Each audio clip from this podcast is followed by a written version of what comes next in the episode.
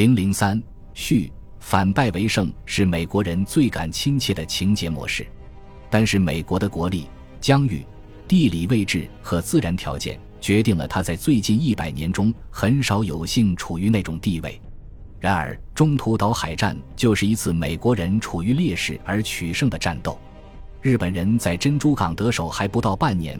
就派出有八十八艘有作战经验的水面舰艇组成的庞大舰队，去完成攻取中途岛及右肩已遭削弱的美太平洋舰队这两项使命。日本拟以此拉开第二阶段作战的序幕，力争拿下夏威夷、孤立澳大利亚。然而，战局并没有按照日本人预定的模式发展。先进的密码破译技术与无线电侦听及时发出警告。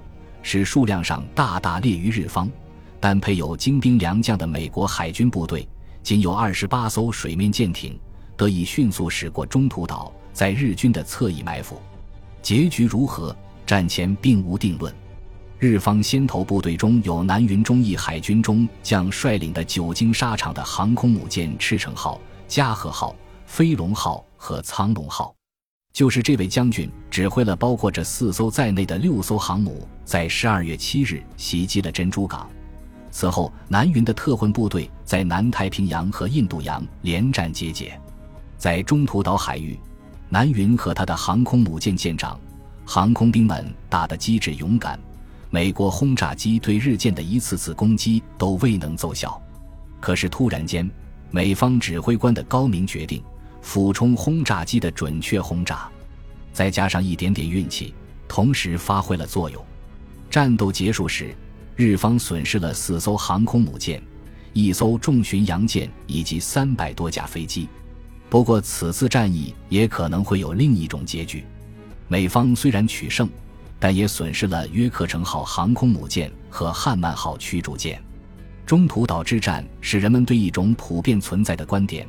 如果日本人对珍珠港的突然袭击没有得手，那么他们必败无疑，产生了严肃的质疑。当时，美太平洋舰队已经知道日军正在逼近，知道日军将于何时发起攻击，几乎准确到分，也知道日军的进攻方向和投入的兵力。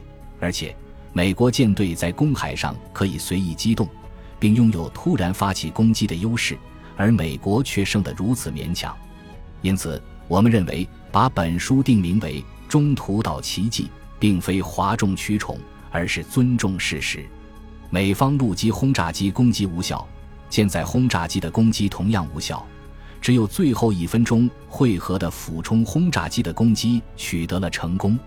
鉴于美方指挥官、军舰、舰员在珍珠港事件后经过六个月的实战锻炼这一事实，人们不禁会产生这样的怀疑。如果十二月七日美太平洋舰队出动迎战南云特混部队，结果即便不会更糟糕，但也不会好。海军上将尼米兹就持这种看法，他坦率地承认，当时海军上将赫斯本德·易金梅尔的舰队不是在海上，而是在泊位，实在是上帝大发了慈悲。中途岛之战与珍珠港被袭在某些方面情况恰好相反，这一次。日本人思想上过于自信，计划上粗枝大叶，训练上马马虎虎，对对手轻视贬低；而美国人则冷静机智，情报准确。战役结束后，美国上下兴高采烈，感到珍珠港之仇至少是报了一部分。然而，这次战役的实际意义远非如此。人们普遍认为，中途岛战役是太平洋战争的转折点。虽说此后还得苦战三年多，但是美国人毕竟已经夺取了主动权。此战开始前，日本人打的一直是旨在征服的侵略战争，不断扩大其大东亚共荣圈。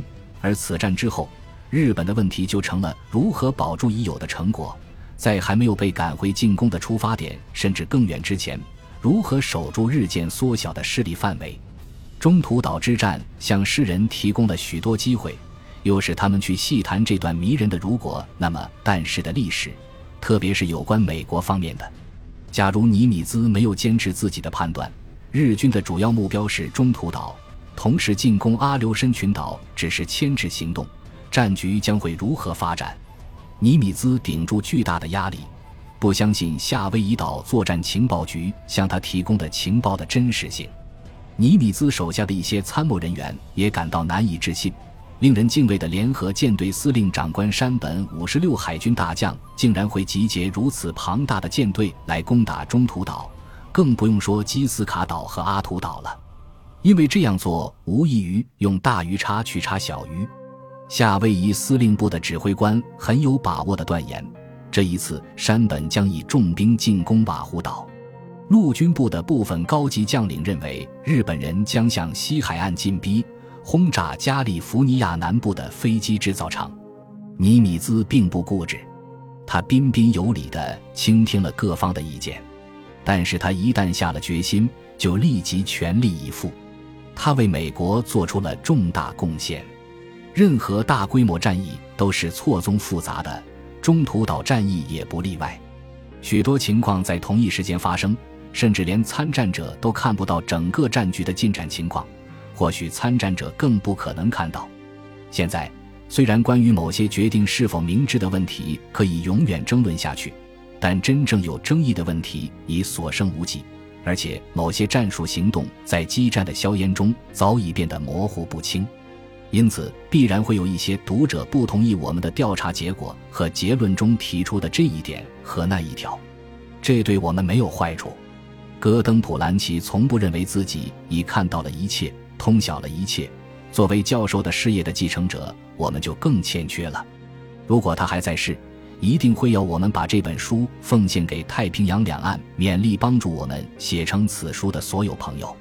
我们满怀感激之情，把此书奉献给他们。